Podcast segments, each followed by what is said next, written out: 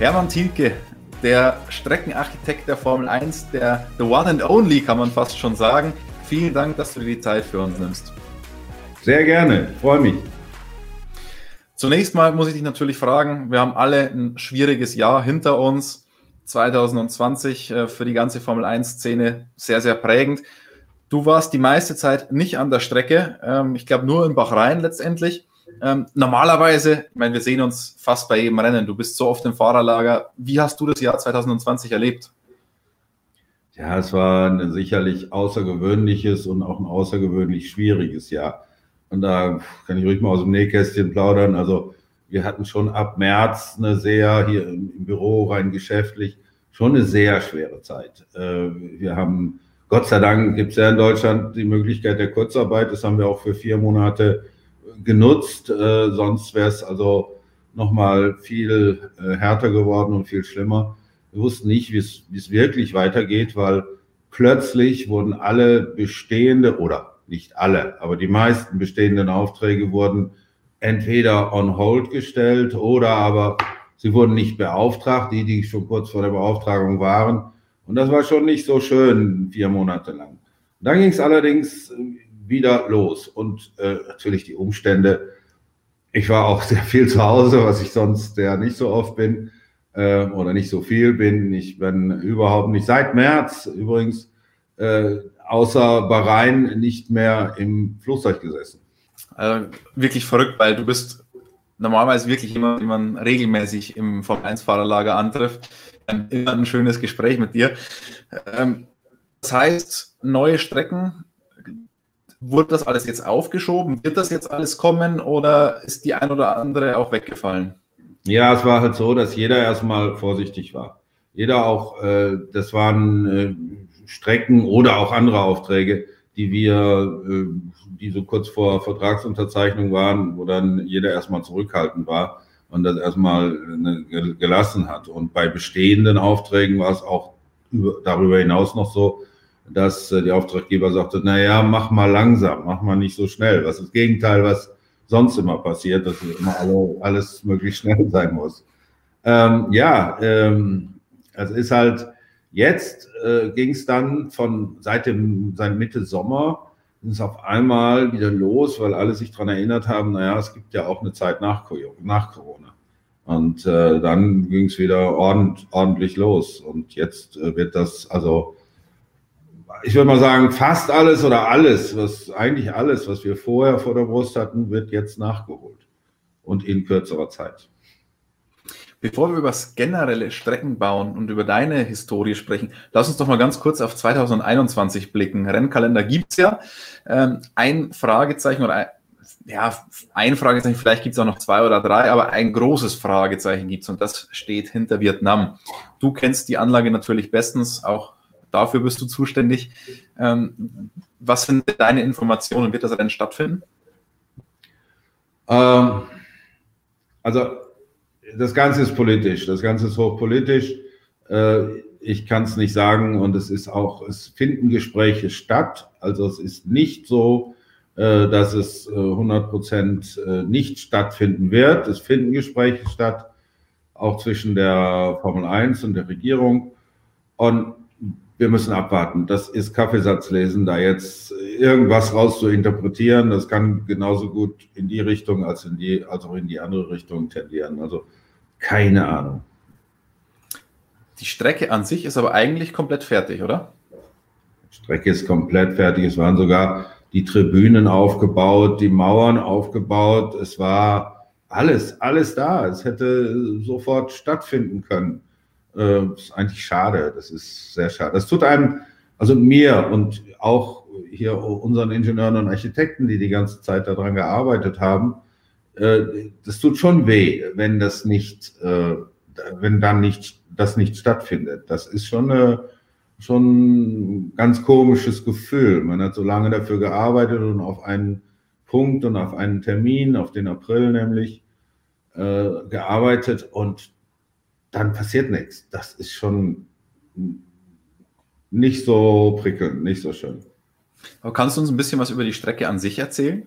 Ähm, was ist das für, für ein Typ Strecke? Wie ist es für einen Rennfahrer? Also vergleichen mit einem anderen Kurs kann man es kaum. Äh, es sind, es gibt ja einen Teil der Strecke, ungefähr zwei Drittel der Strecke gehen über normale öffentliche Straßen und ungefähr ein Drittel der Strecke haben wir komplett neu gebaut. Das heißt, da war Wiese, da war nichts. Und äh, deshalb ist sie auch vom Charakter her so. Ja, wir haben diese langen Geraden, äh, die in diesem Stadtteil sind, also die in der, auf den öffentlichen Straßen sind. Äh, dann haben wir versucht noch, äh, übrigens mit der Formel 1 zusammen, wir haben da mit der Formel 1 zusammengearbeitet, ähm, da noch äh, Überholpunkte reinzukriegen und noch äh, äh noch ein bisschen die Strecke zu variieren, was in der Stadt äh, naturgemäß halt auch manchmal sehr schwierig ist. Und dann haben wir diesen freien Teil, wo man schöne, schnelle Kurven noch einbauen konnte, was äh, das Ganze natürlich interessant macht. Das ist ein, ein Mixkurs aus Stadtkurs und, ähm, und äh, permanenter Rennstrecke, sage ich mal. Ne? Und das wird äh, sicher sehr interessant zum Fahren sein, vor allen Dingen auch, ich denke, es wird nicht so einfach sein, von der Abstimmung und auch von dem, äh, sag mal, ganz simpel Flügeleinstellung, also Höchstgeschwindigkeit und so. Und wir haben ja diesen Teil, wo man wirklich Flügel braucht, also Downforce braucht und dann wieder einen anderen Teil, wo man möglichst keinen haben will, ne, weil dann die Geschwindigkeit runtergeht. Also ich würde mich sehr, sehr freuen, wenn es stattfinden würde. Irgendwann. Was, was wäre denn, wenn es nicht stattfindet? Ist es dann sozusagen für nichts gebaut worden, weil wenn es ein Teil Stadtkurs ist, für andere Rennserie wird man den Aufwand ja wohl dann nicht betreiben, oder? Nein, nein, das wird nicht, wird nicht betrieben. Es wäre rein für die Formel 1 gewesen und, äh, und natürlich den, dem Rahmenprogramm, aber äh, das wird dann, wird da nichts mehr stattfinden, weil es einfach, äh, es ist da, es wird abgebaut, dann irgendwann und dann ist, äh, ist eben vorbei. Du hast schon gesagt, es, du hast schon, du hast schon gesagt, es würde dich sehr traurig machen, wenn das tatsächlich so kommen würde. Ähm, aber es gibt ja tatsächlich immer wieder Projekte, vielleicht nicht in diesem Stadium, nicht komplett fertig, aber in die du auch involviert bist, die dann eigentlich nichts werden, wo du, ich, wir haben schon über Strecken geredet, wo du mal geschwärmt hast, wo du mal vor Ort warst, dir angeschaut, oh, das wäre ein richtig cooles Stadt und ich glaube, ähm, Kopenhagen war so eins, wenn ich mich erinnere. Ähm, was ist denn das so dein, dein liebstes Projekt, das am Ende leider nichts wurde? Hm, Kopenhagen, das Beispiel ist zum Beispiel gut. Ja, ja, das wäre, wäre so auch Wunsch, ein Wunschprojekt gewesen. Aber das gibt es halt. Ich meine, dann werden, dann äh, machen wir als erstes, das ist immer der erste Schritt, dass man einen sogenannten Masterplan macht. Dann heißt es, man äh, die Grundkonzeption der Strecke, wo sie hergehen könnte, wo die ganze Infrastruktur sein kann, Wohnboxengebäude und so weiter und Fahrerlager sein kann. Und äh, das ist dann ein Masterplan. Noch nicht sehr in die Planungstiefe, einfach nur die Möglichkeit aufzeigen. Entschuldigung. Und das ist, ähm, das ist halt dann, naja, wenn es dann nichts wird, ist es nicht so schlimm als wenn man es gebaut hätte und dann wird es nichts. Aber in dem Fall ist es halt schon bis zu einem gewissen groben äh, äh, Tiefe im, auf dem Papier, aber ist dann auch traurig, wenn vor allen Dingen dann, wenn es, ähm, wenn es eben besonders interessant gewesen wäre oder auch eine besondere Stadt. Ich meine, Kopenhagen ist ja eine tolle Stadt. Ein Rennen, das schaut jetzt hingegen sehr gut aus. Also wir 2021 dazugekommen, nämlich Saudi-Arabien. Ähm, die Fans waren jetzt mal nicht so hellauf begeistert, als es bekannt gegeben wurde. Wir haben aber letztens mit, ich lese jetzt ab, ich hoffe, du verzeihst mir, mit Prinz bin Sultan, nee, Entschuldigung, Prinz Khalid bin Sultan Al-Faisal gesprochen. Ähm, dem, Prinz Khalid. Genau, dem Präsidenten des äh, Saudi-Arabischen Motorsportverbandes und der hat uns versprochen, das wird ein absoluter Kracher. Sie wollen nicht irgendein Rennen, sie wollen das beste Rennen und weil sie das beste Rennen wollen, haben sie dich engagiert. Äh, ja, diesen Nachsatz weiß ich jetzt nicht, kann ich auch nicht nachvollziehen, aber es wird schon ein sehr interessantes Rennen. Es wird auch ein besonderer Stadtkurs, nämlich ein ganz schneller. Äh, dieser Stadtkurs wird für drei oder vielleicht sogar vier Jahre gefahren werden, bis die ähm, die permanente Strecke fertig ist. Aber äh, das wird schon auch interessant, wird eine schöne Atmosphäre werden. Es gibt ein Nachtrennen dort. Es wird äh, wirklich eine schöne Atmosphäre. Wir fahren um eine, um eine Lagune rum. Äh, also das wird schon schön und fahrisch, glaube ich, auch sehr interessant. weil es eine sehr, sehr schnelle Strecke wird. Äh, Im Gegensatz zu anderen Startkursen ist es halt äh, außerordentlich schnell. So ein bisschen Baku vielleicht? Ja, Baku ist im Gesamtdurchschnitt ja auch gar nicht so schnell. Also Baku hat ein paar sehr schnelle äh, Geraden und auch ein paar sehr schnelle Ecken. Oben in der Stadt zum Beispiel, wo es ja wirklich, äh, wirklich spannend ist, wenn man da durchfährt, ein bisschen schneller. Ähm, aber äh, das ist insgesamt eine schnelle Strecke. Also das wird schon interessant. Äh, wir sind gerade dabei, natürlich erst die ersten äh, Schritte zu machen dort. Äh, aber das wird schon eine sehr interessante Strecke, ist eine interessante Location. Und jetzt muss ich natürlich, ähm, ich, ich, ich, befürchte, du kannst jetzt nicht viel sagen, aber ich muss natürlich fragen, was gibt es denn sonst noch so in der Pipeline aktuell in der Formel 1? Also in der Pipeline, in der Formel 1 kann ich nichts sagen. Es gibt ein paar andere Strecken. Es gibt ein paar Strecken, die wir äh, machen, ein paar äh, Grade 2 Strecken. Es gibt ähm, in USA was, es gibt was in, ähm, in China, ähm, in anderen Gegenden. Das sind aber alles, das sind zum Beispiel die Sachen, die wirklich sich sehr verzögert haben jetzt durch Corona und wo auf einmal Stillstand war. Ähm, ja, in Tokio machen wir eine schöne Strecke, eine richtig gute. Äh, so sind so 70 Kilometer vor Tokio. Das wird so extremer geht's nicht. Die hat äh, 160 Meter Höhenunterschied, die Strecke. Es geht bis zu 20 Prozent Berg hoch. Das ist, äh, oder 18 Prozent bergab. Das ist so eine, naja, eine Garageneinfahrt im Sauerland oder in der Eifel. Du bist dir aber sicher, dass das keine Offroad-Strecke ist? Na, ist keine Offroad-Strecke, ist eine wirkliche, wirkliche Rennstrecke, ist schon im Bau. Und äh, das wird schon sehr interessant, ja. Aber so, so gibt es immer so ein paar, das wird keine, natürlich keine Formel-1-Rennstrecke, sondern eine, eine normale Grade 2-Strecke und das wird schon, wird schon geil werden da. Muss man ja auch sagen, bei so Grade 2-Strecken äh, hat man oder haben wir auch immer mehr Freiheiten. Ne? Wenn es Grade 2 oder Grade 3, umso tiefer der Grade ist, umso mehr Freiheiten in der Planung haben wir. Da kommen wir später noch ein bisschen drauf zu sprechen. Aber jetzt lass uns doch mal ganz an den Anfang springen. Ähm, wenn man über Streckendesign spricht, vor allem in der Formel 1, dann gibt es eigentlich nur zwei Namen, die der Formel 1-Fan jetzt so im Kopf hat. Das ist eine ist John oder Hans Hugenholz, je nachdem, wie man es sagen will, und natürlich Hermann Thielke. Ähm, andere, ich muss selber gestehen, würde ich jetzt auch auf, auf Anhieb nicht aufzählen können. Wie wird man denn überhaupt Formel 1 Streckenarchitekt, Streckendesigner oder, oder wie würdest du dich überhaupt selbst bezeichnen? Ich bezeichne, bezeichne mich als Bauingenieur. Und der auch, der auch ab und zu mal eine Strecke macht. Also man muss dazu wahrscheinlich sagen, du machst ja noch viel mehr als in Anführungsstrichen nur Formel 1 Strecken du baust. Du hast ja auch ein Büro, glaube ich, in Bahrain, wenn ich es recht äh, in Erinnerung habe, baust du auch ein Fußballstadion, ein richtig großes FIFA-Stadion und so weiter. Aber wir kennen dich natürlich alle ähm, als Formel 1 Streckendesigner. Und ich kenne dich auch ein bisschen, das liegt dir natürlich auch besonders am Herzen. Du bist ja selber früher sehr viele Rennen gefahren. Ähm, wie bist du das? Okay, Bauingenieur, aber wie kommst du dann zu, zu einer Formel 1 Strecke? Ja, ähm, ich bin ja damals, äh, ich habe ja mit 18 Jahren angefangen, Rennen zu fahren und habe dann irgendwann mit, äh, ich glaube, knapp 20 äh, studiert und immer weiter Rennen gefahren. Dann bin ich, damals, dann habe ich halt mein Diplom gemacht und danach ganz normal irgendwo in einem Büro gearbeitet. Und in diesem Büro äh, war es mir dann zu wenig, hatte ich zu wenig Freiraum zum Rennen fahren. Ich hatte nicht, nicht genug Urlaub. Ich bin damals die Tourenwagen Europameisterschaft gefahren und es kostete ein bisschen Zeit. Und äh, ja, dann war der Entschluss dann eben sehr schnell, dass ich mich selbstständig mache.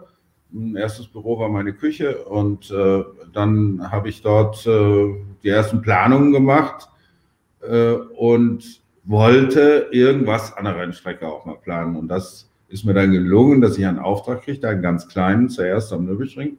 Und irgendwann habe ich halt sehr viel am Nürburgring gemacht. Immer, das waren äh, so äh, nichts Komplettes, sondern immer so ein bisschen hier, ein bisschen da. Übrigens die erste permanente Rennstrecke, die ich gebaut habe, oder nicht permanente, die erste richtige Rennstrecke, die ich gebaut habe, war die Race of Champions Strecke am Nürburgring. Mit der Ausbau damals.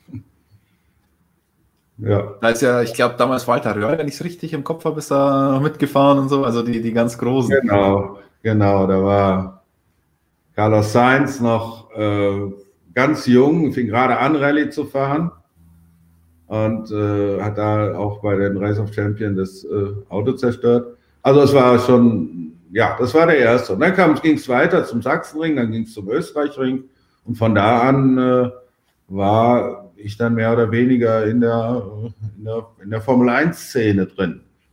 Weil es dann äh, am Österreichring hatte ich dann den Bernie Ecclestone kennengelernt, weil ich ihm dann den, die Entwürfe erst zeigen musste. Und beim ersten Treffen von ihm sagt er, sagt, sieht meinen Plan und sagt, äh, honestly speaking, what you did is a shit. Das war mein erster Satz mit Bernie Ecclestone. ja, so war das. Dann habe ich natürlich im Boden versunken und habe gedacht, so jetzt ist sowieso alles vorbei. Aber dann ging es eben weiter und äh, dann habe ich ihn besser kennengelernt und äh, habe ihm viel zu verdanken, weil er mich äh, sehr häufig empfohlen hat bei den, äh, bei den einzelnen Strecken, diese umzubauen oder neue zu bauen. Und das hat schon, schon sehr stark geholfen. Und dann ging es in die Welt. Dann ging es nach Malaysia und ganz viele andere Strecken. Wir haben jetzt ähm, ich glaube, 21 Formel 1 Rennstrecken gebaut und 90 Strecken insgesamt. Also schwer überhaupt irgendwo auf der Welt einen Fleck zu finden, wo du noch keine Strecke gebaut hast. Ja. Oh, es schon wahrscheinlich. Bei einem ewigen Eis da oben, da gibt es was.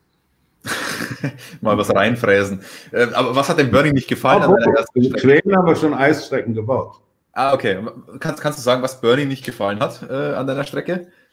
Ach, das war, es ging auch um die Gebäude und so. Ich, äh, im Einzelnen, das war so, der war halt so, hat da reingeguckt, drüber geguckt, eine Minute und hat gedacht, hat gesagt, what you did is a shit. Und er hatte, er hatte auch recht, äh, das war nicht alles so, so gut. Und dann ging es weiter und dann ging es aber, wurde es aber dann besser. Kommt das eigentlich öfter vor, dass wenn du mit einem Entwurf kommst, der Bauherr oder wer auch immer, oder jetzt inzwischen auch die Formel 1, dass sie sagen, haben wir uns nicht so vorgestellt? Na, eigentlich, eigentlich nicht. Im Detail, ja, man diskutiert im Detail. Jetzt besonders, jetzt ist ja, hat ja die Formel 1 auch eine eigene Abteilung, die die Simulationen macht, die äh, gucken will, ob man gut überholen kann oder eben nicht gut überholen kann und ob es spannende Rennen geben kann. Ähm, nein, man diskutiert viel oder wir diskutieren viel. Wir diskutieren dann auch äh, viel äh, mit der Formel 1, also mit den entsprechenden Leuten um Ross Braun. Ähm, und äh, nein, es geht meistens geht es dann um irgendwelche Details und äh, ob man das ein bisschen noch so machen kann oder so. Es gibt natürlich dann viele, ähm, viele Zwangspunkte, die man von außen auch nicht sieht und warum das jetzt so ist genau äh, und warum die Kurve nicht einfach mal 10 äh, Meter mehr Radius haben kann und so weiter. Und das ist, äh, das muss man dann erklären, muss man sich auseinandersetzen, also positiv auseinandersetzen, indem man Ideen austauscht. Und dann kommt da immer ein, ein Konsens zustande. Du hast jetzt schon gesagt, über 20 Formel 1 Strecken habt ihr schon gebaut, 90 Strecken insgesamt. Wie groß ist denn Thielke? Weil das ist ja, man, man, spricht immer von dir, aber es ist ja, stehen ja viele, viele Ingenieure und Mitarbeiter dahinter. Ja, Ingenieure und Architekten, die wir äh, hier beschäftigen. Ich äh, mittlerweile, ich bin ja nicht mehr allein in dem Büro, sondern mein Sohn, der Carsten, ist ja auch äh, in der Firma involviert, ist auch mittlerweile Teilhaber.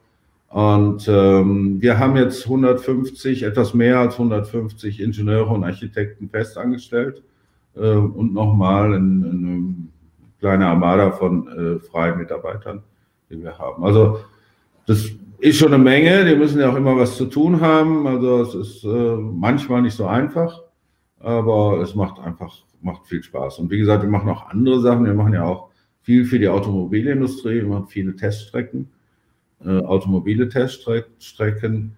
Wir äh, sind, ja, kann das vielleicht so sagen, sind Weltmarktführer in, im autonomen Drive, äh, Fahren, also äh, für autonomes Fahren die Teststrecken. Das ist äh, da haben wir uns ziemlich reingearbeitet, arbeiten für alle in der Automobilindustrie. Das bringt natürlich auch ganz gute Auslastung dann ins Büro und so eine, so eine kontinuierliche Aus, Auslastung. Diese kleinen Strecken, die Clubstrecken, sind auch ein Thema, weil es immer mehr Clubstrecken gibt. Immer mehr. Weil umso mehr Restriktionen auf der Straße kommen, umso mehr wollen die Leute mal ein Auto genießen.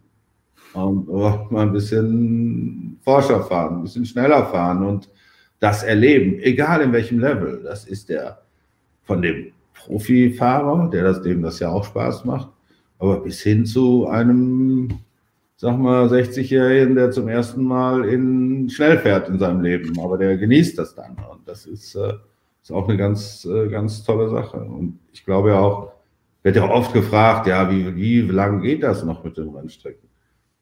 Sag mal meistens, äh, das wird auf jeden Fall noch eine Zeit sehen, gehen. Wenn man mal in die Geschichte guckt, äh, Pferd braucht heute kein Mensch mehr.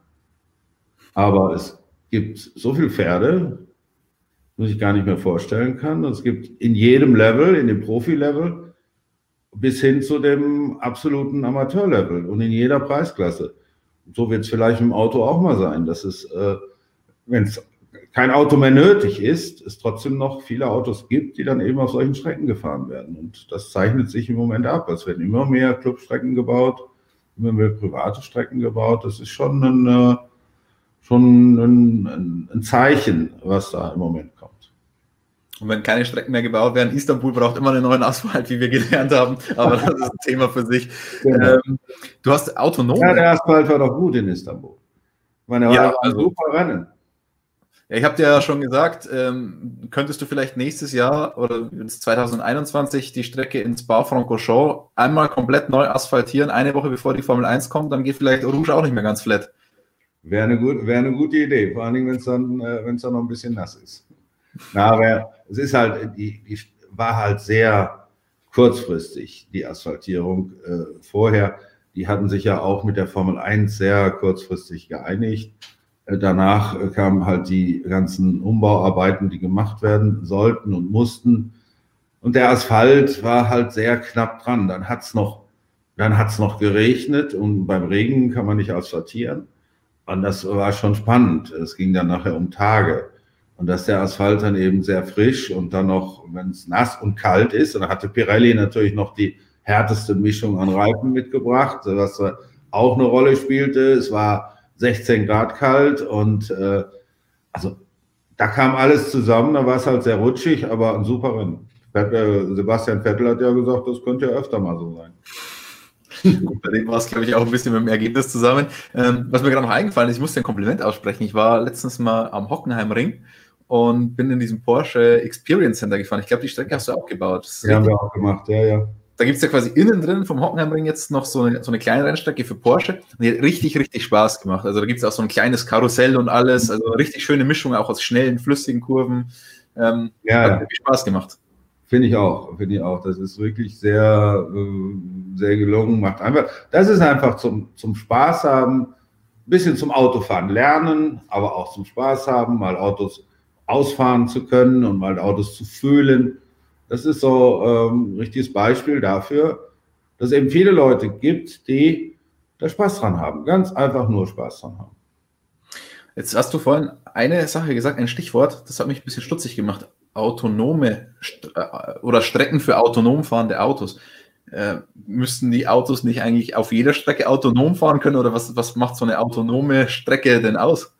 Naja, man muss es, es wird ja erstmal getestet. Ne? Dann kann ja nicht dann äh, die können ja nicht einfach so auf den normalen Straßenverkehr losge losgelassen werden, wo äh, noch nichts getestet ist und wo man äh, dann, das dann irgendwelche äh, schweren Unfälle verursacht. Das, das geht ja nicht, das muss ja getestet werden.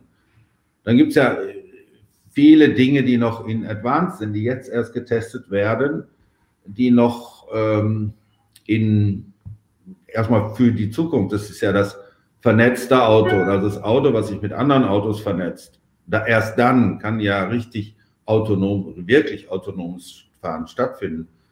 Äh, es muss alles getestet werden in, in viel, viel Arbeiten. Dafür müssen Gegebenheiten geschaffen werden, äh, an denen man das testen kann. Und das ist dann äh, so Teststrecken für autonomes Fahren. Es, es spielt viel Elektronik eine Rolle, da spielen aber auch unübersichtliche Ecken eine Rolle, also unübersichtliche Einmündungen und so weiter.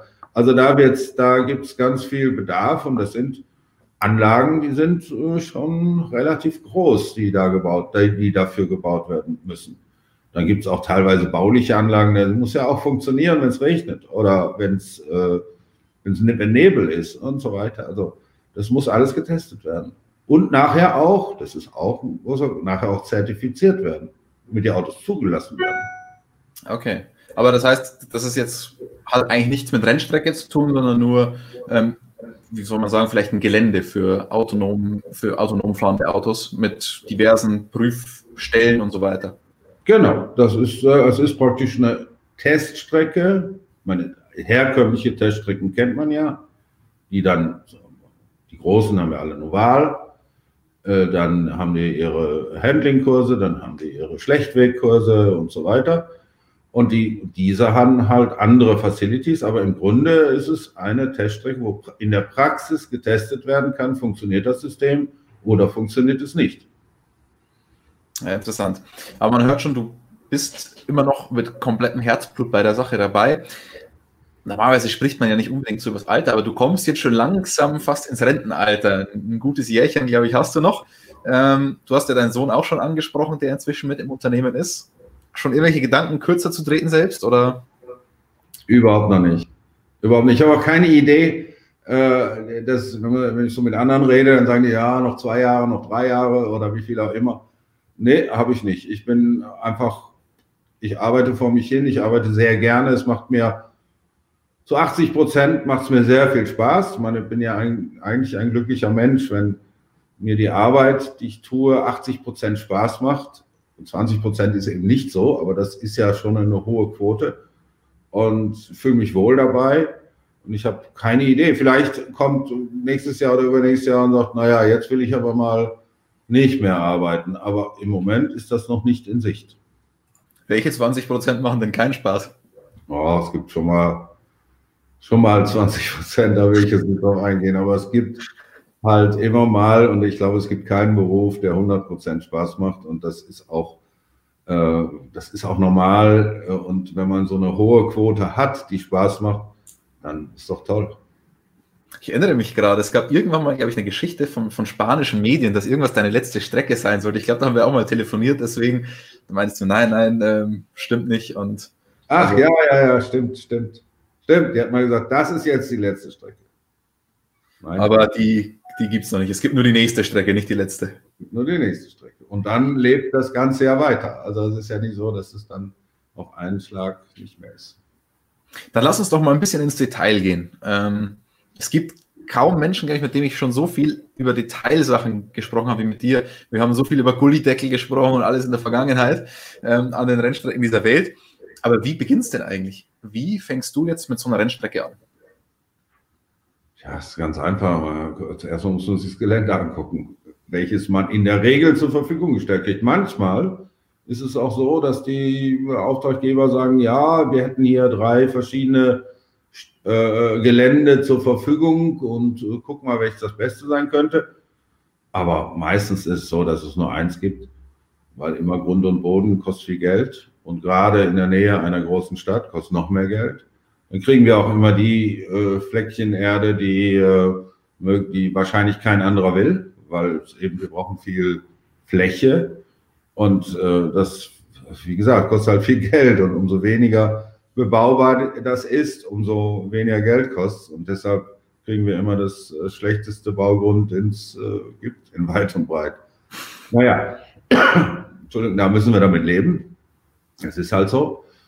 Und äh, gucken uns das genau an, gucken uns das sehr genau an. Wie, wie sieht es da aus? Äh, haben natürlich auch Informationen im Plan. Es gibt manchmal Restriktionen. Dürfen wir da nicht so hoch bauen oder da geht eine Gasleistung durch und da gibt es Naturschutzrestriktionen, gibt es auch. Und dann, äh, dann fangen wir an, die ersten Striche zu machen. Ne? Die ersten, das machen wir dann wirklich noch auf dem Papier, also nicht im Rechner. Das ist dann der nächste Schritt, wo es dann in den Rechner geht und mehr ins Detail geht. oft oder nicht oft, aber manchmal ist dann auch so, dass wenn es dann in den Rechner geht, also in die Datenverarbeitung geht, dass man, dass wir dann feststellen, oh, was wir uns da so wunderbar ausgedacht haben, geht überhaupt nicht. Geht fahrdynamisch nicht, da haben wir zu wenig Platz, da haben wir irgendwelche anderen Restriktionen, die wir gar nicht hinkriegen. Oder wir gehen übers Budget, das ist ja auch immer Thema. Ne? Wir haben ja immer ein Budget, ob es ein hoch ist, manchmal haben wir ein sehr hohes, manchmal aber auch ein sehr niedriges oder alles dazwischen. Und das, was bräuchte ich jetzt, wenn ich, wenn ich eine ganz kleine Strecke bauen will? Wie viel muss ich auf den Tisch legen? Eine, wenn du eine bauen willst. Was, was letzte Preis? Im Wohnzimmer oder im, im Garten? ja.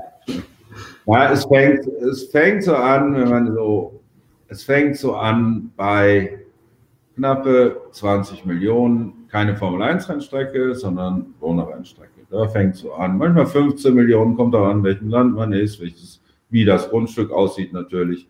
Aber so, das ist so, wo man schon eine vernünftige Strecke mitbauen kann. Das, das geht schon. Das ist natürlich ohne Infrastruktur für Zuschauer und so weiter, das ist klar. Aber das, da fängt so an. Und dann geht es weiter bis hin zu einer Milliarde, wenn man will, ne? oder höher, wie äh, es auch schon gegeben hat. Also eine Formel-1-Rennstrecke, außer dass man da viel Platz für braucht, äh, hat natürlich auch eine Menge äh, Infrastruktur für Zuschauer, die meist ja auch sehr teuer ist.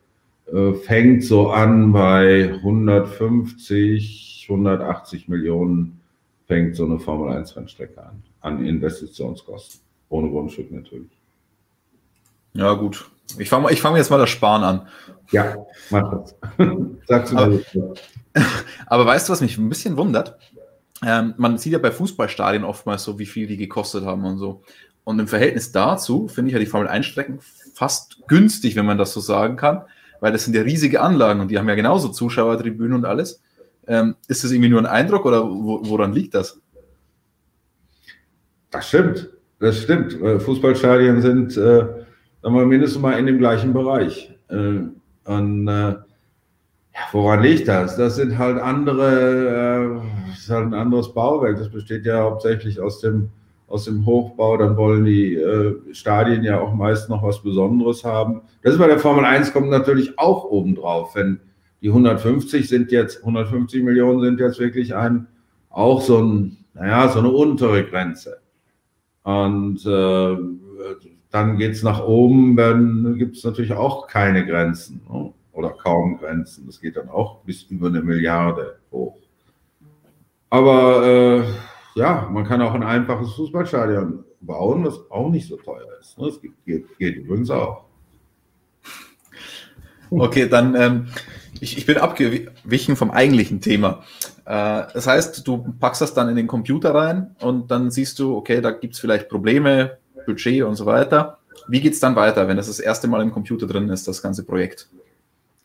Äh, ich gehe nochmal nach vorne zurück. Erstmal muss man sagen, es gibt nie ein, ein Grundstück, was wir zur Verfügung bekommen, welches sich darstellt als ein weißes Blatt Papier. Also wo wir komplett frei sind, wo wir komplett drauf machen können, was wir wollen. Das ist nicht gibt es gar nicht. Also wir haben immer irgendwelche Restriktionen auf dem Grundstück, wir haben immer irgendwelche Himmelsrichtungen, wo man, äh, wo wir uns dran halten müssen. Wir haben irgendwelche Dinge, wo man tunlichst, äh, wo die Zuschauer herkommen. Wir haben also immer Gegebenheiten, die von außen diktiert sind. Natürlich auch eine Grundstück, Grundstücksgrenze, was ganz äh, wichtig ist. Ist die jetzt schmal und lang oder ist sie mehr rechteckig oder wie ist es auch? Das ist ja eine Grundstücksgrenze ist für uns ja immer Gott gegeben, weil äh, da lässt sich nichts dran ändern. Das ist so und da müssen wir uns drin bewegen in dieser Grenze. Also ein weißes Blatt Papier haben wir nie. Dann hast du, also dann hast du ja schon mal, ich, ich will nicht sagen Grundumriss, aber Genau. Dann hast du zumindest eigentlich schon mal was, wo du mitarbeiten kannst. Dann mhm. geht das Ganze in den Computer rein, dieser Grundentwurf.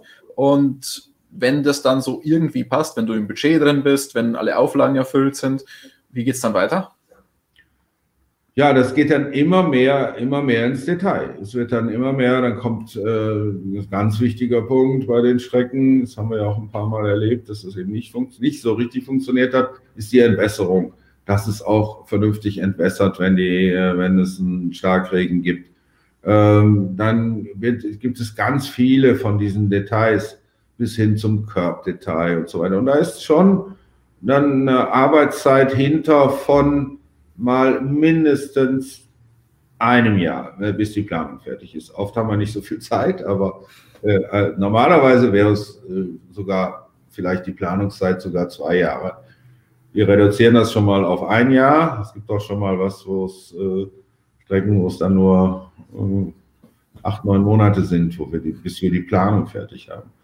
Und dann kann man anfangen zu bauen. Und immer wieder gibt es natürlich auch Überraschungen, die man während der Detailplanung dann, dann äh, sieht und die, da müssen wir dann darauf reagieren und müssen eventuell dann die Strecke dann doch noch ein bisschen äh, umgestalten. Aber es wird dann immer weiter konkretisiert, bis es dann beim Bau ist. Und dann wird es gebaut. Und dann ist schon ganz schwierig, noch was zu ändern. Ähm, er muss das wirklich mal so sehen, dass wir, wenn eine Strecke fertig ist, neu gebaut ist, dann ist das, dann ist die in der Regel, hat die einen Wissensstand von vor vier Jahren. Weil so lange ist dabei, ist da geplant worden, ist ausgeschrieben worden, ist der Bauunternehmer dran und wenn es dann einmal ausgeschrieben wird, stellt sich dann vor, man kann im Bau noch viel ändern. Nein, kann man nicht. Man, das ist so. Das hat auch viele finanzielle und vertragsrechtliche Gründe, die dann, die keiner mehr mitmacht. Dann kann man nicht mehr viel ändern. Dann ist es fix. Und das muss man sich vorstellen, ne? wenn man sagt, ja, letztes Wochenende haben wir da einen Fehler gesehen in der Strecke. Äh, warum macht der jetzt, jetzt wird eine neue Strecke eröffnet, drei Wochen später, das hätte man doch auch noch mitmachen können. Nein, kann man nicht. Das ist der Wissensstand von vor vier Jahren. So muss man das sehen. Ein bisschen wie mit so einem Formel-1-Auto. Das wird ja auch nicht einen Tag, bevor es dann auf die Strecke geht, entworfen, sondern ja auch meistens schon im Vorjahr, nur dass ihr noch ein bisschen mehr Lead-Time habt für das Ganze. Genau so ist es. Und es ist immer ein Prototyp. Ist jedes Mal ein Prototyp. Du hast diese vielen Details angesprochen, wie zum Beispiel wie Curbs. Ähm, dann gibt es ja die Frage, welchen Asphalt machst du da genau rein, wie grobkörnig soll der sein und so weiter. Wie viele Freiheiten hast du bei diesen Entscheidungen eigentlich? Ähm, ja, es gibt, es gibt äh, Sachen, wo wir einfach eigentlich komplett frei sind. Also im Layout, im Streckenlayout sind wir eigentlich frei, wenn wir nicht irgendwelche anderen Restriktionen wie Grundschussgrenzen oder Sumpfgebiete oder sonst was haben. Ähm, aber äh, es gibt Dinge, die dann sehr stark mit der FIA abgestimmt werden müssen. Das sind die Curbs zum Beispiel. Da sind die Freiheitsgrade relativ klein, wobei es da dann immer auch Probleme gibt, äh, die, den Konsens zu finden zwischen Motorrad und Auto, wenn es dann auch eine Motorradstrecke sein, sein soll. Es gibt viele Details, wo es äh, dort Unterschiede gibt und, man immer, äh, und wir immer wieder suchen müssen nach einem Konsens zwischen den beiden. Und ja, es gibt viele, es gibt einige Details, wo man keine Freiheiten hat. Es gibt aber auch wieder Details wo, oder viele Sachen, wo du einfach alle Freiheiten der Welt hast. Im Rahmen des Budgets, im Rahmen der Grundstücke und so weiter. Das ist halt sehr, sehr unterschiedlich. Im Grunde ist äh, natürlich die Formel 1 redet äh, mittlerweile beim Layout mit, äh, aber äh, im Grunde ist, ist die Freiheit da fast grenzenlos, ne, solange man eine Start- und Zielgerade hat. Und die Auslaufzonen vernünftig macht, wo die FIA wieder mit, mitredet. Welche Rolle spielen denn die Fahrer? Wir haben uns auch schon vor längerer Zeit mal unterhalten und da ist mir so eine Erinnerung geblieben, ähm, dass mit Michael Schumacher die Zusammenarbeit immer ziemlich besonders war. Die war sehr, die war sehr gut. Die war auch ziemlich, ähm, ja, sag mal, äh, äh, intensiv. Das fing an in der Zeit, wo er ähm, Fahrervertreter äh, war. Und äh, dann im Rahmen dieser Funktion hat er sich immer dann die neuen Strecken angeguckt, die Pläne angeguckt, wir haben diskutiert. Und das ist dann eigentlich so geblieben. Wir haben äh, eigentlich bis zum Ende äh, seiner aktiven Karriere immer wieder über äh, Strecken gesprochen, über Ideen gesprochen, aber auch über, äh, über ganze Streckenlayouts gesprochen. Er hat dann auch einiges, hat dann noch einiges beeinflusst an der, an der, an dem Layout. Hm. Kannst du da ein Beispiel nennen? Was, wo, ja, kann man den Schriftzug sehen? Ich kann eigentlich zwei Beispiele nennen. Erstmal, erstmal hat er mir damals schon ganz am Anfang, als ich damit anfing, hat er mir beigebracht, immer sagt er, es gibt zwei verschiedene Strecken. Die eine Strecke ist sehr interessant und super zum Fahren und die andere Strecke ist gut zum Rennenfahren. Dass das ein Unterschied ist, muss man erstmal begreifen. Ne? Äh, und dann ein Beispiel, ein konkretes Beispiel ist äh, Malaysia damals. Kurve 1, 2, 3 war eigentlich schon da, aber an einer anderen Stelle. Und dann hat er mit mir diskutiert, ob man die Kurve nicht dann als Kurve 1, 2, 3 nehmen könnte. Das wäre viel besser für die Dramatik des Rennens und die Dramatik des, und des Überholens und so weiter. Ja, das haben wir dann auch so gemacht und es hat sich dann ja auch bewahrheitet. Das war auch ein sehr, sehr guter Hinweis, dass das so war. Und es ist auch so dann umgesetzt worden, wie wir dann auch besprochen haben. Äh, ich kann mich erinnern, es gab auch noch eine mit Michael Schumacher eine gute äh, Diskussion. Das war die Mercedes Arena am Nürburgring. Der Haukhaken, wie, es, wie er im Fachjargon heißt. Genau, und die nachfolgenden Kurven. Das ist auch, ich finde, das ist für, fürs Rennen sehr, sehr gut gelungen. Das passt. Da zieht sich das Feld nicht mehr so auseinander wie früher. Es sind über, ist eine Überholmöglichkeit. Äh, man hat es jetzt beim Nürburgring-Rennen ja wieder gesehen, dass es schon spannend war dort in der Mercedes Arena. Und äh, ja, das, da hat er das auch sehr stark beeinflusst im Layout. Also das war schon, äh, war schon immer sehr fruchtbar mit ihm. Wie, wie ist das mit heutigen Fahrern? Sind die noch so involviert wie der Michael damals oder sagen die, lass den mal machen? Na, es die beschweren sich nur danach drüber. ja, ja gut. Wir, äh, Fahrer beschweren sich immer, wenn es wenn sie nicht so gut äh, abschneiden im Rennen und wenn sie gut abschneiden, ist das die tollste Strecke. Nein, im Ernst.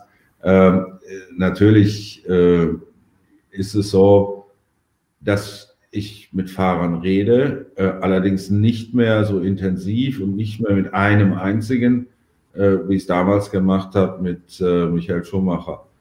Äh, ja, am Anfang meiner Zeit war er auch der Einzige, den ich kannte an den von den Fahrern. Und äh, dann, dann kam ein bisschen mehr dazu und immer mehr. Und heute kann, kann ich das auch ein bisschen besser nutzen noch. Ähm, ja, äh, spreche schon mit Fahrern ab, aber was sehr viel bringt, was ganz viel bringt, ist, die Fahrer nach dem ersten Rennen zu hören. Weil das bringt wieder für die Entwicklung, für die eigene Entwicklung, für unsere Entwicklung wieder viel. Weil, was hörst du da, da so? Da über, diskutier, über Dinge zu dis diskutieren, über Kurvenfolgen, über ähm, das manchmal auch Details, Curve, Curve Positions und so. Das bringt dann für die nächste Strecke wieder viel. Ne? Man muss sich ja auch, muss sich ja auch immer weiterentwickeln. Du hast vorhin schon mal die unterschiedlichen Grades angesprochen. Grade 1 ist ja das, was die Formel 1 erfordert. Ähm, dann gibt es ja drunter Grade 2, Grade 3 und so weiter. Ähm, kannst du kurz umreißen, was der Unterschied ist zwischen Grade 1, 2, 3? Äh, hauptsächlich die Sicherheitsanforderungen, weil die Formel 1, klar, ist natürlich am schnellsten, brauchen auch in manchmal ein bisschen mehr mehr Auslaufzone als ein, als ein, als andere, andere Rennen. Dann aber, was entscheidend ist, ist auch äh, so Parameter wie Kuppen und Wann. Kuppen und Wann ist also ganz entscheidend. Äh, die Formel 1 oder ich sag mal da die 4 ist manchmal da auch, das muss ich so sagen, ein bisschen konservativ.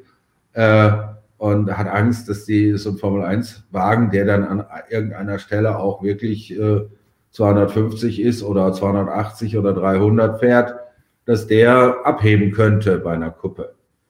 Ähm, was ein GT-Auto, das hebt nicht so, schwer, so schnell ab, weil es erstmal schwer ist und zweitens fällt es wieder auf den Boden zurück, siehe Nürburgring Nordschleife. Also da hat man schon viel mehr, viel mehr Freiheiten, ähm, was die Kurven, was die Ausrundungen angeht, äh, also Kuppen und Wanden.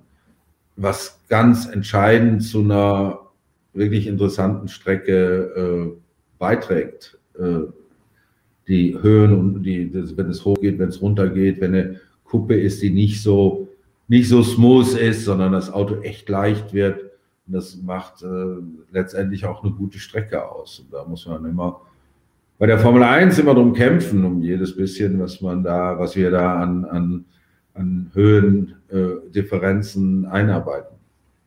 Ja, das ist so, das ist, ist die Hauptsache. Dann gibt es an den Auslaufzonen, klar, da ist es halt so, äh, wofür ist die Strecke gebaut? Ist die auch oder was hat sie außer Rennen? Was macht sie außer Rennen noch? Ist sie für, fahren da viele Privatleute rum und so Trackdays und sowas, die, die, die ihr Auto nicht zerstören wollen? Muss man natürlich auch ein bisschen darauf achten, dass die Auslaufzone nicht zu klein ist. Formel 1 heute verträgt schon nicht, muss nicht mehr so viel Auslaufzone haben, weil die Autos an sich ja auch sehr, sehr sicher sind. Andere Motorräder müssen ganz viel Auslaufzone haben, klar, weil wenn die mit äh, 50 Stundenkilometer in die Leitplanke knallen, dann, äh, dann äh, tun, tun die sich weh. Auch beim Auto ist zwar das Auto kaputt, aber dem Fahrer ist in der Regel nichts passiert. Und da gibt es ja ganz, ganz viele Dinge, die man da berücksichtigen muss und die so eine Strecke eben auch teilweise so machen, wie sie dann nachher dasteht dass es Kritik gibt. Klar, früher war alles besser, früher waren die Leitplanken direkt an der Straße, am Straßenrand und äh, die Frage, ob das heute noch jemand so bauen möchte. Ja, das ist ein ganz interessanter Punkt. Ich glaube, kaum eine Person ist, ohne dass sie jetzt jeder so gut kennen würde, so unbeliebt wahrscheinlich bei den Formel 1-Fans wie du. Ähm, weil du bist so die Personifizierung der neuen Rennstrecken und die neuen Rennstrecken sind immer in der Kritik. Wie gehst du damit um? Aber, aber auch nur eine Zeit. Da muss ja Anekdote, das war, wo war das noch? Äh, ich glaube, Malaysia oder irgendeine Strecke, auf jeden Fall Österreich Ring und so, da hat man gesagt, ja, gäbe es doch noch mal diese, alte, diese alten Strecken wie der Red Bull Ring oder wie äh, Malaysia. Ja, Moment mal, das ist eine hochmoderne Strecke. Also die unterscheidet sich in nichts von den anderen Strecken. Also und die ist auch aus derselben, ich sag mal, Streckenbau-Epoche und die sind auch alle von uns. Und, äh, ich meine, das ist auch manchmal die Tradition macht auch dann einiges aus. Und was da zufällig dann in den ersten Jahren interessante oder nicht so interessante Rennen waren. Das war ein Beispiel ist Baku. Baku war ja das erste Rennen, äh, war trotzdem langweilig, weil äh, alle so konservativ da dran gegangen sind, dass da überhaupt nichts passiert ist und es war einfach nur ein hintereinander herfahren. Und da haben sie gesagt, ja, was ist das wieder für eine Strecke? Und beim ab dem zweiten Rennen war es super interessant. Es gab tolle, spannende Rennen dort. Und, naja, das muss auch erstmal passieren. Die Strecken müssen auch erstmal so ein bisschen, bisschen Tradition haben und ein bisschen äh, Patina kriegen. Das ist ganz wichtig bei einer Strecke. Das habe ich so festgestellt. Und dann wirkt sie auf einmal ganz anders. Und was Aber, ja, Entschuldigung. Äh, was ganz entscheidend ist für die Meinungsbildung der Fans ist die ersten Aussagen der Fahrer. Äh, damals, das war extrem, war das. Damals kam zum heutigen Red Bull Ring die ersten Runden mit einem Formel 1 Auto hat, glaube ich, Damon Hill gedreht. Und dann hat Damon Hill gesagt, ja, das ist alles nichts, das ist langweilig. Daraufhin wurde die Strecke erstmal für anderthalb Jahre zerrissen bis zum geht nicht mehr. Aber danach auf einmal war das vorbei und es hat heute einen sehr, sehr guten Ruf, weil es immer spannende Rennen gibt. Die Fahrer sagen, es ist interessant zu fahren und so weiter. Also das ändert sich dann auch manchmal. Aber findest du es unfair, dass diese Kritik da so häufig kommt? Denn du bist ja im Herzen auch ein Racer. Du bist viele, viele Jahre gefahren. Deine Lieblingsstrecke ist, glaube ich, die Nordschleife. Bist ja auch schon in, in diversen Boliden rumgefahren. Du willst ja Strecken manchmal nicht so machen, wie sie sind, aber du hast ja gerade erklärt, dass du manchmal halt diverse Auflagen hast, wie zum Beispiel ähm, bei der Topografie, dass du dann nicht einfach Kuppen reinbauen kannst und so weiter, um Strecken was Besonderes ja. noch zusätzlich zu geben. Findest du das ein bisschen unfair, wenn die Leute dann immer sagen, die Tielke-Strecken, die, die bringen es nicht so? Ja, wenn da wenn Kritik ist, ganz im Ernst, ich, ich höre mir das schon an und gucke da auch hin und äh, überlege mir ja, was hätte denn da anders sein können. Äh, oft ist es so, dass, dass ich mir dann selber sage, na ja, da ging es eben nicht anders. Oder ich weiß, dass es da nicht anders ging, weil das Grundstück zu Ende war zum Beispiel. Ganz simpel, ganz simpel und einfach. Ne? Und ähm, so, solche Dinge sind dann erklärungsbedürftig, dass ein Dritter, der da drauf guckt und oder ein Rennen sieht, der sagt, ja, hätte man nicht so und so, ist auch Ganz klar, aber der kennt die Rahmenbedingungen nicht. Und die sind ganz wichtig. Und manchmal überlege ich mir auch, naja, aus dieser Kritik könnte ich ja auch ein bisschen lernen. Das geht auch. Das kommt auch vor. Zum Beispiel, kannst du da ein konkretes Beispiel nennen?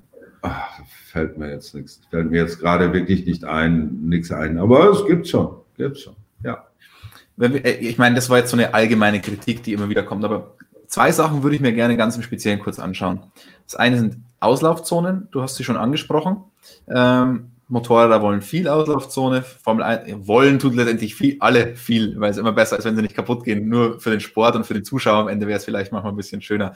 Ähm, aber wieso gibt es heutzutage so wenig Kiesbetten? Es gab lange dieses Gerücht, ja, die Motorradfahrer wollen es nicht, die Motorradfahrer sagen dann aber immer, ja doch, natürlich wollen wir Kiesbetten, die bremsen uns ja viel besser ab als Asphalt. Die Formel 1-Fahrer sagen alle, Natürlich baut uns Kiesbetten hin, weil dann werden wir bestraft, wenn wir Fehler machen. Warum baut man heutzutage keine Kiesbetten? Also erstmal, um das zu konkretisieren, Motorradfahrer haben schon ganz gerne einen Streifen Asphalt hinter der Rennstrecke, damit sie nicht gleich im Kies das Gleichgewicht verlieren und hinknallen, sondern wieder auf die Strecke zurückkommen. Äh, das haben die auch ganz gerne, ein bisschen Asphalt dahinter. Aber nicht, natürlich nicht so, nicht viel, weil Motorradfahrer rutschen halt über den Asphalt viel besser. Im Gegensatz zu Autos. Ähm, Autos äh, bremsen viel besser ab auf dem Asphalt als auf dem Kies. Es ist dann eigentlich so, dass die Auslaufzone, wenn man die von komplett mit Kies machen würde, theoretisch länger, länger sein und größer sein müsste, als wenn sie Asphalt ist. Einmal so. Es gibt also eine, es gibt so eine Formel der FIA, die sagt, an der Geschwindigkeit an der Stelle, wenn der rausfliegt, muss der, bremst der mit so und so viel G auf Kies und mit, mit mehr G bremst der auf Asphalt. Also kann Asphaltauslaufzone erstmal kleiner sein. Das ist schon mal vorneweg. Dann gibt es noch einen Grund, dass ähm, bei diesen sogenannten Track Days, wo der Normale darüber fährt oder wo Fahrerlehrgänge sind, äh, sowas. Die Autos haben heute alle einen äh, durchgezogenen Unterboden und sehr aufwendigen. Wenn die ins Kies fahren, ist der kaputt und das sind mal mindestens 5000 Euro, sage ich jetzt einfach mal so, Schaden, die dann so ein Porsche hat oder ein, ein anderes Auto. Das ist, äh, hindert auch und da, das will ja keiner. Die wollen ja nicht diese immensen Schäden haben, die normale Fahrer. Aber man muss es mit dem, mit den Asphaltauslaufzonen mal so sehen, aus der Historie heraus, es gab früher nur Kies. Früher gab es keine Asphaltauslaufzonen, da gab es nur Kies. Dann hat man zum einen festgestellt, dass die Autos, wenn die mit hoher Geschwindigkeit in den Kies fliegen, äh, in den Kies irgendwie abfliegen, dann bauen die eine Wulst vor sich auf, die als bauen sich selbst eine Wulst praktisch, wenn die da reinfliegen, und über die fliegen die. also unkontrolliert. Dadurch bremsen sie auch weniger stark. Also bei ganz schnellen Kurven könnte Kies sogar kritisch sein. Äh, ja, dann ist es so, man oder wir auch, die FIA auch, wollte immer maximale Sicherheit. So ist es dann entstanden, dass es fast nur noch Asphaltauslaufzonen gab. Es hat auch eins bewirkt. Es hat bewirkt, dass die Fahrer mutiger werden beim Überholen. Das kann man nachweisen. Das hat es bewirkt, weil wenn, äh, du weißt das, wenn die im Kies stecken, wenn sie Fehler gemacht haben, einen zu überholen, stecken im Kies, stecken sie fest, rennen vorbei. Wenn sie nicht im Kies strecken, sind vielleicht vier Sekunden verloren, weil sie wieder auf die Strecke zurückkommen. Was ein Ärgernis ist, sind die Tracklimits. Das ist ganz klar, für alle, für alle Beteiligten. Und da muss man halt Denke, Systeme finden und es ist auch zum größten Teil möglich, dass man Systeme findet, dass man die verhindert, dass man zum Beispiel den Asphalt früher aufhören lässt, dass sie nicht mehr über den Asphalt auf, in einer schnellen Linie auf die Strecke kommen, sondern dass sie einen Haken schlagen müssen oder durch den Kies fahren müssen. Dann ist ja auch langsamer. Nur damit sie immer bestraft werden, wenn sie rausfliegen. Also es ist so, eine, so ein zweischneidiges Schwert. Man kann überall Kies machen, ist für den Betrieb einer Rennstrecke nicht so, nicht so ideal. Äh, für im Moment ist es so, dass die Meinung der Fahrer auch ist, naja, wir wollen ja auch bestraft werden, wenn wir rausfliegen. Ist auch richtig, da kannst du auch eine Mauer dran stellen, werden sie auch bestraft. Also es ist, äh, ist sehr schwierig, das Thema. Das ist nicht so einfach abzuhandeln, dass man sagt, na, das geht jetzt nur noch so oder das geht nur noch so. Dann muss man immer sehr viel Augenmerk haben auf die, auf die einzelne Situation. Ob es da geht, ob es sinnvoll ist oder nicht sinnvoll ist. Ja, die, die Motorsportmagazin.com Leser und Zuschauer, die wissen, ich bin ein ganz, ganz großer Verfechter der Kiesbetten. Also wenn du mal irgendwo Hilfe brauchst, wenn ein Kiesbett aufgeschüttet werden soll, ähm, darfst du gerne Bescheid geben. Da, da helfe ich persönlich mit und ganz, ganz viele Motorsportmagazin.com Leser, weil die Fans sehen das ähnlich wie die Formel 1-Fahrer.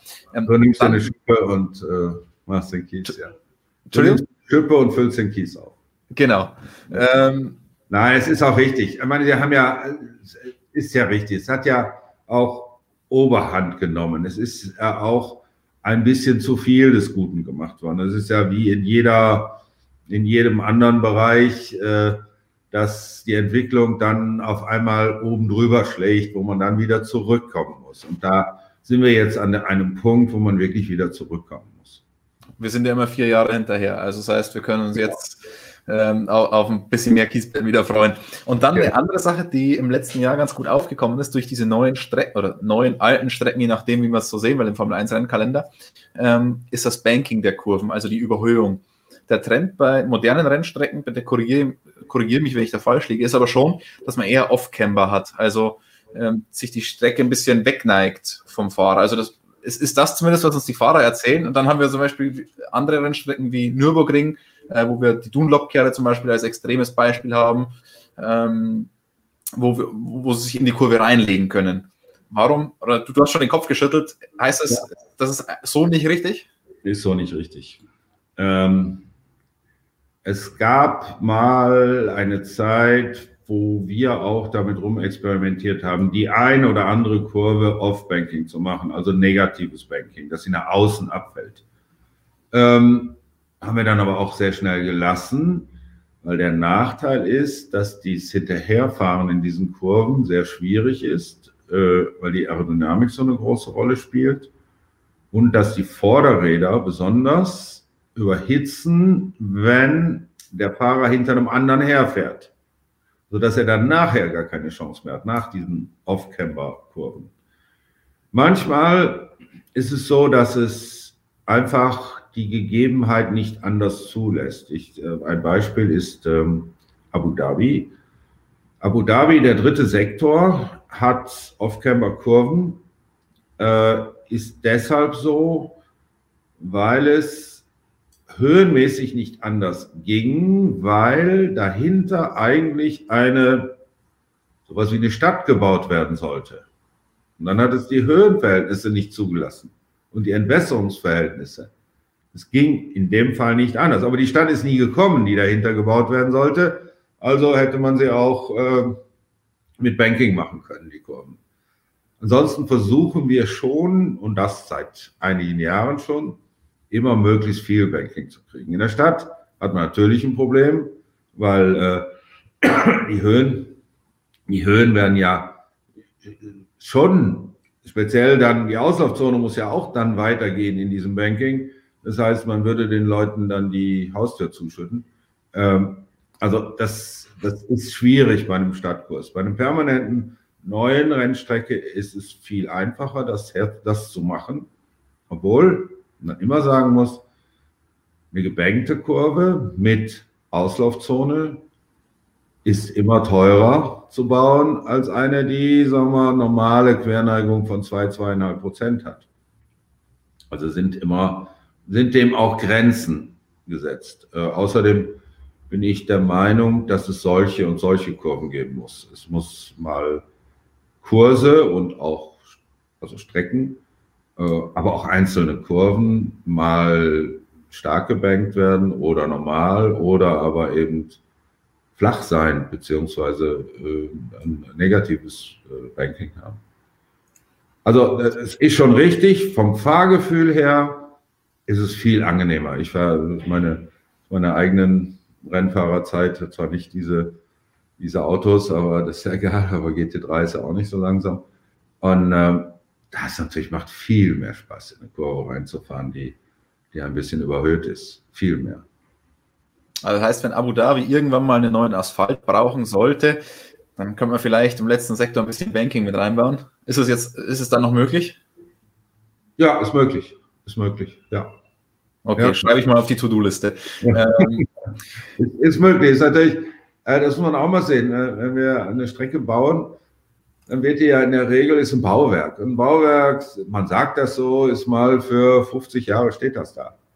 Also, deshalb und sagen, ja, äh, da wird nicht mehr so viel verändert an so einem Bauwerk. Und mal hier ein bisschen Kosmetik und da ein bisschen Kosmetik, aber viel verändert wird da nicht. Und das ist auch vielleicht ganz gut so, weil sonst würden die Leute auf die Idee kommen, und das ist, wird oft an uns herangetragen auch. Ja, das neue Reglement. Wie ist das mit dem neuen Reglement? Muss ich sagen, das neue Reglement ist scheißegal. Die Strecke muss 50 Jahre halten und das sind vielleicht zehn neue Reglements, mit denen man da drüber fährt. Also man wird nicht eine Strecke umbauen oder bauen, weil gerade mal das Reglement so und so ist. Ich zum Beispiel total gegen. Ja, hochinteressant. Jetzt noch zum Abschluss. Ähm, Jetzt waren wir so schön tief im Detail drin, wenn wir uns wieder ein bisschen zurücklehnen. Wenn du zurückblickst, hast du eigentlich ein Lieblingsprojekt von all dem, was du gebaut hast? Von den über 20 Formel 1 Rennstrecken? Nächste Frage. Gibt es kein Lieblingsprojekt? Schwierig, das zu sagen. Kinder, da hat man keinen lieber als das andere. Nein, es ist immer einfach, einfach äh, äh, viel Herzblut in so einer Strecke. Es ist so. Ob es nun nach eine kleine Strecke gibt, eine große Strecke oder eine ganz große, äh, ist immer viel Herzblut und viel Kampf und ja, deshalb äh, haben wir eigentlich, äh, man hat auch, ich, ich kann ja auch das nicht mehr ganz voneinander trennen, die Erlebnisse, die man dort hat, die Erlebnisse mit den Menschen vor Ort, äh, spielt ja auch eine große Rolle und äh, das ist, man kann, also ich kann jetzt keine Lieblingsstrecke haben von denen. Vielleicht, wenn ich jetzt Formel-1-Fahrer wäre, dann hätte ich vielleicht einen. Dann kann man das beantworten. Aber okay, was wäre das? Für mich, das weiß ich, ich bin ja keiner. also, du willst nicht damit rausrücken. Ähm, ganz zum Abschluss noch, äh, gibt es irgendwas, was du noch gerne machen würdest, rennstreckentechnisch? Ich würde mal gerne mit dem Formel 1 da drüber fahren. ich habe ja auch festgestellt, äh, mein äh, Rennfahrertalent war ja ab einer gewissen Geschwindigkeit zu Ende. Ich habe ja, äh, ich war, glaube ich, ganz gut. Ich war ein wirklich guter Amateur. Und dann kamen die schnellen Autos und dann die schnellen GT3-Autos, die richtig schnellen mit den viel Downforce und so. Und da habe ich dann festgestellt, das überschreitet dann meine Talentmöglichkeiten. Und das geht dann nicht mehr, wie es äh, eigentlich hätte sein sollen. Und äh, so, aber trotzdem würde ich mal gerne mit Formel 1 irgendwo rumfahren, also um eine Strecke fahren und das zu erleben, einfach nur um es zu, um's zu erleben. Das wäre schon gut. Eine Strecke bauen. Ja, ein Traum ist jetzt, wo ich am Anfang schon mal von erzählt habe, das ist die, die Strecke in der Nähe von Tokio. Das ist natürlich toll, wenn es richtig durchs Gebirge geht und so richtig steil ist. Das ist ein Traum. Also bin ich gespannt. Formel 1 werden wir leider nicht drauf sehen, aber ähm, vielleicht beim nächsten Suzuka-Aufenthalt, wenn es äh, fertig ist, schauen wir vielleicht mal kurz vorbei. Und da Hermann, ich sage dir vielen, vielen lieben Dank, dass du dir so viel Zeit genommen hast für uns. Und ähm, ich glaube, dass die Leute, die dieses Video jetzt gesehen haben, deutlich besser verstehen, wieso manche Sachen so sind, wie sie sind. Wäre schön und äh, ich bedanke mich.